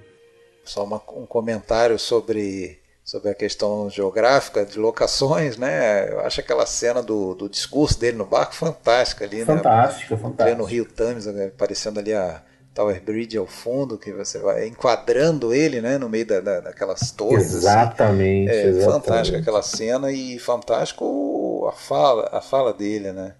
Acho que aquilo ali apresentando para aquele grupo de pessoas ali que ele conclama fazer parte dessa mudança da, da Londres. É, um discurso de é, líder discurso mesmo. De líder, né? exatamente. Exatamente. a impressão é que ele não quer mais ser um bandidinho pequeno, ele não quer mais ser uma ele não quer mais ser um mafioso, né? É, digamos, um cara das sombras, ele quer dar um salto, né? Ele quer. Ele quer dar um salto é, para ser um mega empresário. É, ele quer deixar um legado, né? Eu acho. Né? Curiosamente ou não, o, o, que é, o que são mais ou menos os planos dele ali dessa revitalização acabaram saindo de verdade, né? É uma região que, que, que é chamada lá de Canary Wharf, lá, que é um tipo um, um cais revitalizado aí, como a gente tem tantas cidades mundo afora aí, né, região portuária que re revitalizam e passa a ser uma região de, de shopping, de lazer e tudo mais, né, é, de, de, edifícios empresariais. Isso existe, existe, então foi, deu certo no final das contas né, os planos do Harold Shand. Ô, Alexandre, Fred, e só para a gente fechar aqui essa parte do filme, essa, essa nossa nosso bloco aqui falando do, do, desse filme, eu acho que eh, vamos falar um pouquinho da Handmade Films, né? Essa produtora que ficou conhecida também por ser a produtora do George Harrison, né? Do Beatle George Harrison. É uma... Pois é, mas, mas antes, você me, me diz assim, me, me esclarece o envolvimento dela com esse filme, porque eu li no Wikipedia que ela comprou os direitos. Já pronto. Do um filme já pronto. É. Inclusive o filme custou 960, 930 mil Sim. libras e ela comprou por 200 mil libras. Quer dizer, ela fez um grande negócio aí, né? Se é. você considerar que ela. Eu, eu, confesso que eh, eu não sei exatamente como se deu essa, essa negociação, essa, essa parte de fundo do, do acordo aí. É, mas... Porque eu tô achando que ela atua mais como distribuidora. É, no final das contas foi distribuidora. O George Harrison, inclusive, ele não. Depois que ele que eles compraram, porque era ele e um sócio, né? Bom, o George Harrison ele ele gostava de, de, de cinema e, e, e, ele tinha amizade com o pessoal do, do Monty Python, principalmente com Eric Sim. Idle, se eu não me engano. E, e, e, acabou chegando quando eles fizeram lá o. queriam fazer o. A Vida de Brian e, e tiveram recusa de vários estúdios e tal. Eles acabaram convencendo o George Harrison a investir em cinema e ele formou uma produtora junto com outro cara, um parceiro lá dele, é, nessa produtora. E, então foi formado para a vida de Brian. No mesmo ano já estavam filmando esse. Eles não se envolveram com essa produção, mas depois de pronto. Compara o filme, né? É, provavelmente por ser um, um, bom negócio. Mas só que o George Harrison, ao ver o filme, disse que é o tipo de filme que ele nunca financiaria se fosse é, originado lá dentro da Handmade, porque é um filme com muita violência e tal. Não era o que ele estava é, afim de, de bancar. Mas é, inclusive, o, parece que o, o produtor que, que era de um canal de televisão, que lá que é, parece que a TV de alguma forma tinha os direitos disso aí, né? Acho que ele ia ser exibido Sim, na TV. É, era um filme para ser primeiro. TV. O, o cara não gostou do produto também porque achou que o filme é, glorificava o IRA, né? Ah, tá. Sim. O IRA, o grupo terrorista. Então ele não, ele não curtiu o resultado também. Um filme que gerou polêmica. É, o filme, o, a Handmaid, ela produziu também o George Harrison, né? Também aí a produtora dele. Eles fizeram é, logo depois do desse filme do Caçada na Noite, eles também produziram Os Bandidos no Tempo, né? Que é o filme do Terry Gilliam. É bem legal esse filme também, uma comédia cheia de imagem, bem estilo Terry Gilliam, né? E depois eles fizeram eu estou citando aqui os, os, bons, né? Os mais conhecidos. É, começou bem, depois foi Começou caindo. bem, né? Nossa, a, a, o catálogo deles tem muita porcaria. Eles fizeram o Mona Lisa de novo com o Bob Hoskins, né? Que foi um filme que deu muito certo. É, Bob Hoskins foi indicado ao Oscar tudo mais. E o, o, o, tem um filme que eu adoro da Handmaid, não sei se vocês viram. Acho que é um filme que até a gente poderia comentar em um outro de Dicas Triplas, que é Os Desajustados. É um filme de 1987 é um filme muito bom, muito bom. E, mas não, é, tem o mesmo título daquele famoso filme do John Huston, né? É, eu vi o com Clark é, Gable, Marilyn Monroe. Esse é outro esse filme. É, eles pegaram o, o título original, não tem nada a ver com. É, White Nail and I. White Nail é o nome de, nome de um personagem do filme. Né? É White é, Nail and falar, I. É um filmaço que é, é de 87 e depois eu confesso que eu não conheço alguma outra coisa muito boa que a Handmade fez. É, o que eu sei, tá? É, é que depois de um certo tempo o George Harrison ele meio que continuou sendo né, um do, do, dos donos da coisa, mas ele se afastou um pouquinho da, da, da questão operacional mesmo e o sócio dele passou a e, e, aí passou a ser. A fazer é, cagada. E, e, e, inclusive tem aí no catálogo deles um dos filmes que são. Daqueles filmes são, viraram piada de, de, de ser um dos piores de todos os tempos. Um filme da, com, a, com a Madonna, se eu não me engano, agora me, me escapou. Ah, eu acho que eu sei qual que você está falando. Você está falando do é, Destino Insólito, não é? Que ela fez com o marido dela, que foi o diretor, é isso? Mas esse já é dos anos 90, eu acho. Esse é, já, é anos 90. já é depois? Não. É. Não é? Então acho que eu tô, tô confundindo. É, eu, eu, tenho que, eu tenho que tentar recuperar qual é, é esse, esse filme. filme. na época, inclusive. Até para está... o pessoal fugir dele, né? Quem não viu. Né? é, eu, não, eu, eu não saberia dizer, mas se for esse filme que você está falando. Ah, não, é, o, é, é o Shanghai Surprise. Ah, não, então desculpa. De 86, então chamado Shanghai Surprise. É, esse eu não vi. É um filme vi. com a. Eu Surpresa acho que é, em Xangai. Acho que é com, é, é com, a, com o casal, né? É com a Madonna e não, o Champagne. Exatamente, exatamente. É a Madonna e o Champagne, filme de 86. Né? Exato, é, eu não vi, esse eu não assisti. É um filme que tem uma nota 3 no IMDB, coisa rara. Ah, é por... não, é que você falou Madonna, a Madonna tem uma coleção de porcaria, né?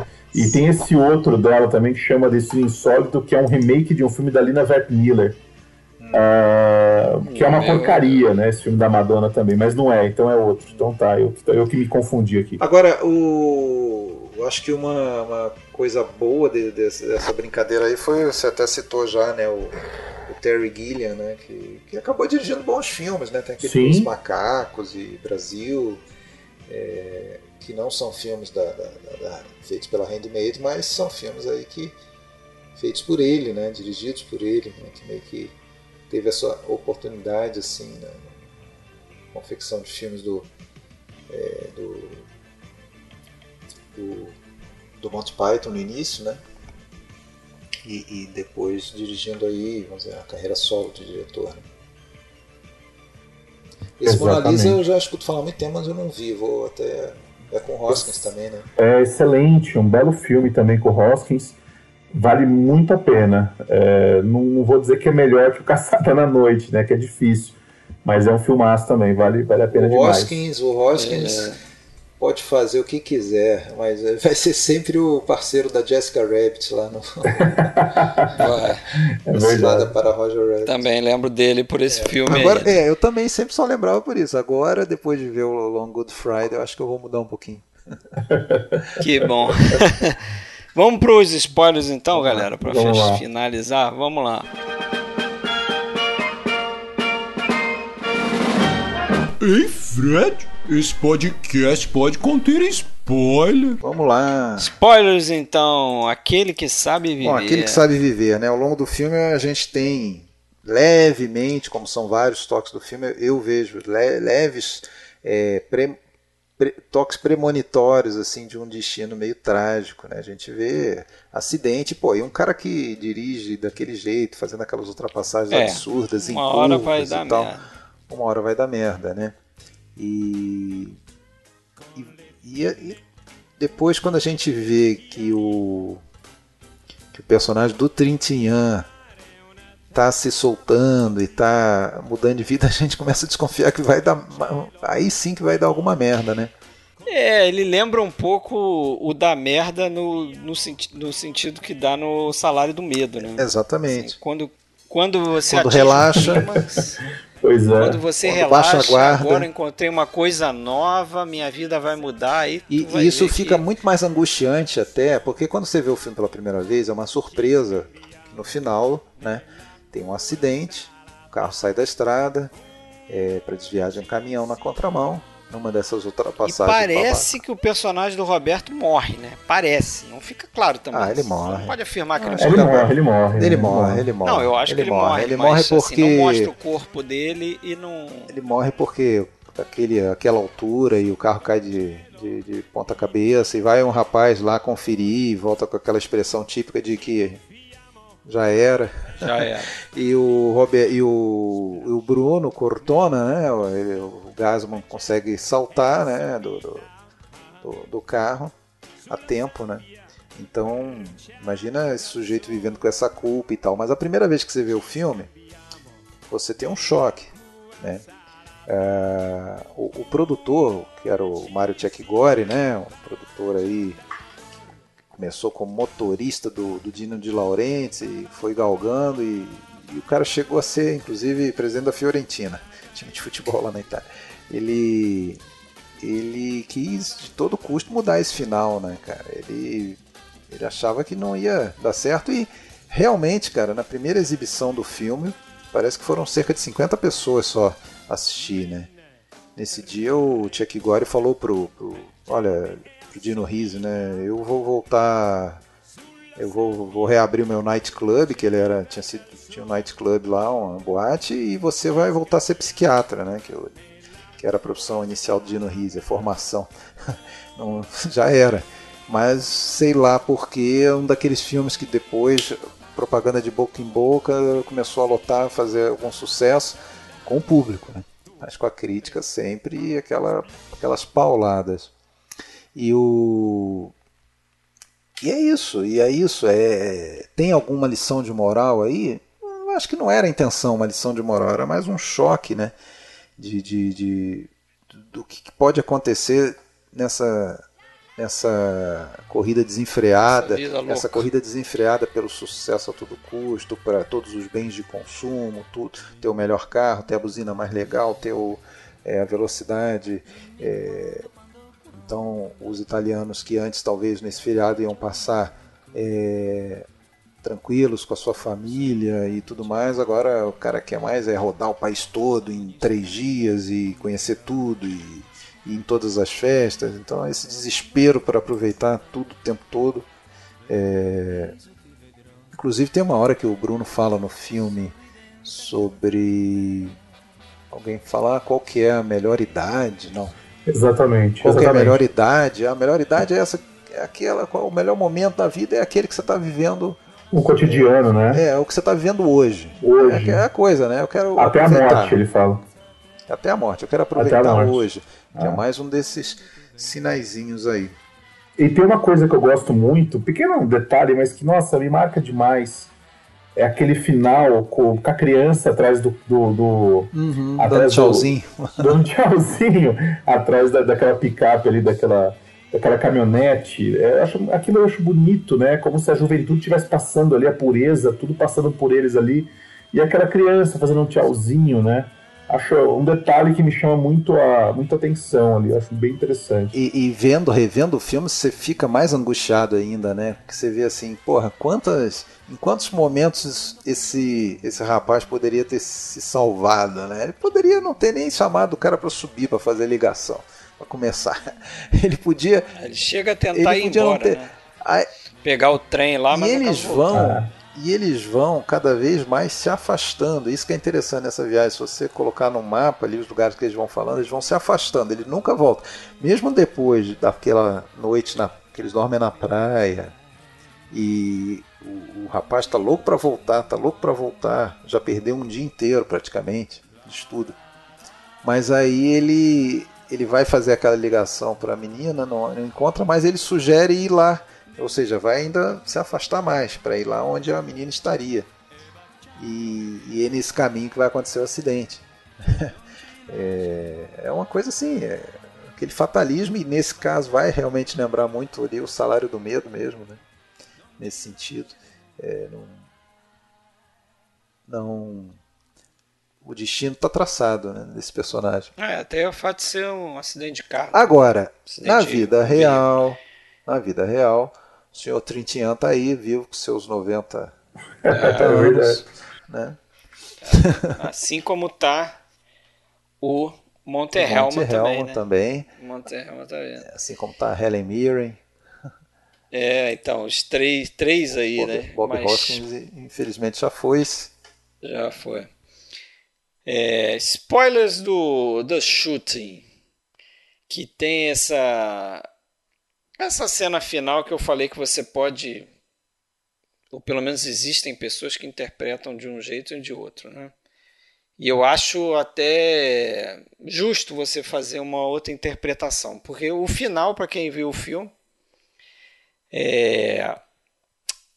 o personagem do Warren Oates, ele percebe que realmente a mulher lá misteriosa está procurando a vingança em cima do irmão dele, né? E quando ele se dá conta disso, o irmão dele está se virando e trocando tiro com ela, os dois acabam se matando. E a gente que recebeu a informação de que o tal do Coin, que é o cara que estava fugindo, era irmão do do Gashade lá do Willett, apenas uma vez, né? Isso é uma coisa interessante também. O Roger Corman, quando leu o roteiro, falou para o Monterhelma que ele achava que pelo menos três vezes devia aparecer ao longo do filme essa informação que aquele cara que estava fugindo era irmão dele, irmão do, do Warren Oates. E o Monterhelma falou: não, eu quero que seja uma vez só, eu quero deixar isso em suspense. É, e muito menos que era e no gêmeo. No final a gente. Muito menos que era, que era gêmeo, né? Porque a gente vê o, o próprio Warren Oates interpretando o irmão dele. E aí tem o outro lado, que algumas pessoas acham que aquele final tem algo ali daquela. É, tem alguma parada aí. É, tem uma parada ali. Que seria uma discussão ali daquele elemento do duplo, né? Do doppelganger que eles chamam, né? Que, que seria um, um alter ego ali do, naquela busca do personagem do Gashade seria ele quase que vendo a figura dele ali sem saída e levando um tiro no final. E que eu acho que também pode ser uma, uma teoria é, aceitável, porque você se pergunta assim, por que, que botar o Warren Oates para interpretar o irmão dele? Entendeu? É verdade. É, você podia colocar uma outra pessoa parecida com ele, minimamente parecida, né? É, tudo bem que tem economia de você né, tá economizando um ator ali. Ah, faz aí o seu próprio irmão. Ah, mas nesse caso tem que chamar cria, mais alguém. cria uma, uma, uma, uma, uma possibilidade. Uma imagem marcante. Né? Exatamente, você cria uma possibilidade de interpretação muito grande ali, né? É. Acho bem interessante essa opção. Eu acho que foi essa a intenção Eu mesmo. Eu acho também. Até, até pela forma como a sequência é construída ali, né? Tem todo tem uma música pontuando aquela, aquele momento que ele mostra o rosto do irmão, é. né? Não é simplesmente a morte de um de um irmão, de um personagem qualquer, é um personagem que é gêmeo dele. Tem, tem uma relação estranha ali, tem alguma parada ali. como diria o Tony, né? Mas esse é o final. E eu acho interessante que quando eu, eu, eu, foi o que eu falei, os três filmes aqui eles têm um final que são trágicos, né? Alguns beirando ali o melodrama. E o, o próximo também, né? O teu filme também. Exato. Apesar de não ter uma morte, você Exato. infere que eles vão morrer Pô, ali. Antes, antes de você falar dos teus spoilers, Rafael, só lembrar uma coisa. É o The Shooting nem tanto, ou pelo menos eu não consegui encontrar, mas para a gente colocar aí na, na no, no, episódio que vocês estão ouvindo já deve estar as trilhas, mas o, a trilha do Long Good Friday eu adorei. É muito boa, é muito boa. Muito boa, assim como algumas músicas ali do Sorpasso, é, é é, do, do, do, do, compositor importante, né? Parece que todo compositor, italiano fica à, à, à, margem do Nino Rota e do, do Morricone, mas era um cara que chegou a fazer muito filme em Hollywood também, o Riz Ortolani, mas só que ele usou muitas canções de sucesso da época, né? Então vocês devem estar escutando aí ao longo do episódio. Certamente. E do Long Good Friday também, muito boas. Também, mas Fala aí do Long Good é. Eu queria comentar duas é, cenas que eu acho fantásticas e tem que dar spoiler, não tem jeito. A primeira é quando ele mata o seu braço direito, né, o rapaz que ele é, ele imaginou de todas as formas, né, quem poderia estar tá atentando contra ele, contra a organização dele. E mal sabia ele que o problema estava tão perto dele, né, que era por um erro cometido por pessoas que eram da extrema confiança dele. E quando ele mata aquele rapaz, por sinal, aquela morte, a cena da morte é extremamente brutal, né? Eu acho uma cena. Eu acho que é a, é a única cena de violência física dele, é, né? Perpetrada é, por ele. É verdade, é verdade. Mas, mas, mas vocês viram o filme agora, pela, quando viram o filme pela primeira vez? Não sei, porque eu, eu sim, tá? Mas desde o início eu tava desconfiado desse rapaz. Então, tem aquela coisa com a mulher é, porque dele. Porque o cara né? ficava dando em cima da é, mulher dele, então, né? E fica no ar uma coisa que existe uma coisa entre eles, porque a mulher também não nega o rapaz. Eu também, eu achei, eu na verdade achava que os dois estavam armando para o. É, dá essa impressão mesmo. Para né? o, é. o Harold, né? E, e, essa cena da morte, que é tão brutal, né? E, e depois, o que vem depois, aquela cena que ele sai do barco com a camisa encharcada de sangue e ele tá, tem, tem aquele momento explosivo dele, mais um, né, momento explosivo ali, e eu acho que ali a gente entende muito bem, né, o poder que a mulher tem, porque ela segura ele, dá a impressão que é ela que toma a rédea da coisa, né, ela fala, olha, calma, se recompõe, né, a gente vai conseguir dar a volta por cima, e tem um momento que eu acho que é, é, explica muito, né, quem é esse personagem. Ele entra no carro e põe a cabecinha no colo dela como se fosse filho dela, né? Ela parece que o consola como se fosse uma criança ali. A impressão que eu tenho é que no fundo é ela que dá as cartas ali. Perceba que naquele momento do restaurante, ela abre o jogo para os americanos, né? ela toma a frente da situação e abre o jogo para os americanos, né? Ou era, ou era aquilo ou era fim do negócio. Então ela, é, ela, ela, é, ela tem um empoderamento, ela, um empoderamento. Ali, né? Ela não é simplesmente um penduricalho Sim. ali na, né? Exatamente. Tá um acessório né? Como ele, ele, ela tem um, um papel naquela organização. Agora, outra coisa que eu achei interessante, que aí não é nem tanto um spoiler, mas é essa, mas, mas combina com essa relação que você falou desse braço direito dele com a esposa dele. Parece que tem alguma coisa ali também, tem uma parada ali também, né? Uma traição acontecendo Sim, ali por trás, ali. que é uma, uma relação, uma escolha do filme, do roteiro do filme que eu achei interessantíssima e corajosa. É que o amigo de infância dele que morre no início do filme é um homossexual. E, e serviu, e serviu o exército com ele. Isso, serviu o exército com ele. E Ele, ele- ele disse que teve uma relação muito forte com ele quando eles serviram. É, E ele tá numa posição de, de cabeça de um submundo ali, de um ambiente que é muito Exato, machista. Pois né? é. Ele é um gangster. É. Interessante, E isso ele tem um, um cara é que é um, de homens, um né? amigo íntimo dele é, é um homossexual. Né? E, inclusive é um ator que a gente lembra do Caçadores da Arca É verdade, Freeman, bem lembrado. que é o Belloc. Aham. É Exatamente. O, é o líder lá dos nazistas, lá que pega o Indiana Perfeito, Jones. perfeito. Né? É, o, é o vilão do Indiana Jones, o Caçadores da Arca Perdida. É verdade. É, faz, faz um papel pequeno nesse filme, né? Ele morre logo no O- e o início. meu segundo e último spoiler é o, a cena final, não tem como não citar, né? Sim, Porque é, eu gosto da, da opção também ali do, do solavanco do carro, né? Tem aquele solavanco e fala, pô, como é que tá acontecendo aqui, né? É, e quando a gente percebe, a mulher já está sendo levada em outro carro e tem aquela arma voltada para ele. E eu gosto muito, né, daquele close. O Nossa, diretor, o diretor mantém o rosto dele por um tempo longo ali na tela e aquela trilha, né, aquela trilha e ali todo aquele sentimento de impotência, né, do, do, do personagem, aquele dente de baixo saltando ali e aquele sentimento de impotência de não poder fazer nada. Não precisa mostrar a morte, né? A morte acho que já tá dada ali, né? Aham. A gente, a- tá dada, mas eu descobri uma coisa Já interessante. sei o que, que é. né? Já sei Que o que você que sabe é. que eu vou falar, Já né? Imagino. O roteirista, que é um tal de Barry Keefe, Hum.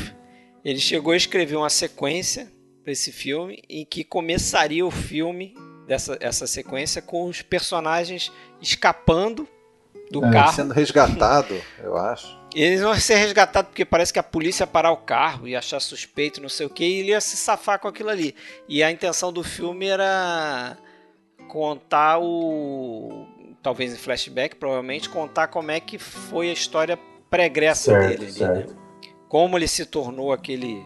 Aquele gangster ali, aquele cara de influência. interessante. Mas esse filme não foi feito. então eles morrem mesmo no É, final. eu, eu, tá? eu prefiro essa versão.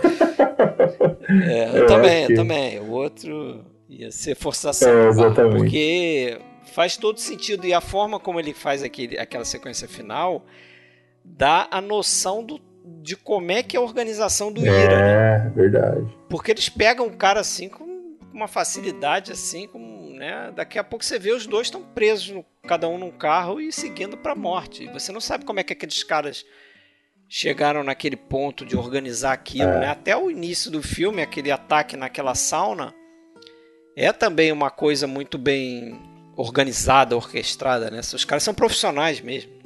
O, o Pierce Brosnan é um profissional, um matador profissional. É, Mas me É. surpreendeu esse final, porque não, não que eu não imaginasse que a gente ia ver o fim do, do, do gangster, porque a gente já está acostumado com isso nesses filmes, né? É, mas me surpreendeu exatamente pelo que eu comentei, porque eu achei desde o início que, o, que aquele secretário do jovem dele estava armando junto com a mulher. E ele realmente, o rapaz estava armando, traindo ele de alguma maneira, né? É, em favor ali do, do- do pessoal do Ira. Mas ela não tinha nada a ver. Eu só tive certeza que ela não tinha nada a ver quando eu vejo ela no outro carro também sendo levada. levada, né? Exatamente. Bem, bem pesado, né? Bem trágico o final. Bem legal. Recomendamos esses três filmes, meus amigos. Isso aí, vejam, vocês vão gostar. Filmes diferentes, né? Tem que ir com a mente aberta e, né? Preparado para ser eclético, certo? Para escutar o Dicas Triplas tem que estar com mente aberta, porque o cara relaciona o The Shooting com a Laventura, Isso. O, o, o Long Good Friday com o que mesmo? Com o Leopardo. Leopardo. Só e, esse elemento, só esse elemento. Uma, afinal de contas, o. Tem, fizer, tem a relação também, aquele que sabe viver, com o salário do medo salário também. Salário do medo, exatamente. é isso aí. É, Mas, só filmaço. Só filmaço. No, no próximo episódio a gente vai fazer o Vidas Secas, né? Filme brasileiro. Grande. Nelson filme. Pereira dos Santos. Se tudo der certo, com o Marcelo Renor. Certo? Então, certo. até a próxima, meus amigos. Valeu, Rafael, pela participação. Eu agradeço, amigos cinéfilos aí. Uh, agradeço mesmo por ter lembrado e a gente se encontra. Eu sei que em breve a gente tem mais um episódio para fazer juntos. Um cineasta fantástico. E obrigado pelo convite. Uh, obrigado por compartilhar o conhecimento aí também. Obrigado, Rafael. Valeu, Alexandre. Obrigado. Abraço. Guarda come dondolo, guarda come dondolo con il twist. Con le gambe ad angolo, con le gambe ad angolo ballo il twist. Sarà perché io dondolo, saranno gli occhi tuoi che brillano. Ma vedo mille, mille, mille lucciole venirmi incontro insieme, insieme a te. Guarda come dondolo, guarda come dondolo.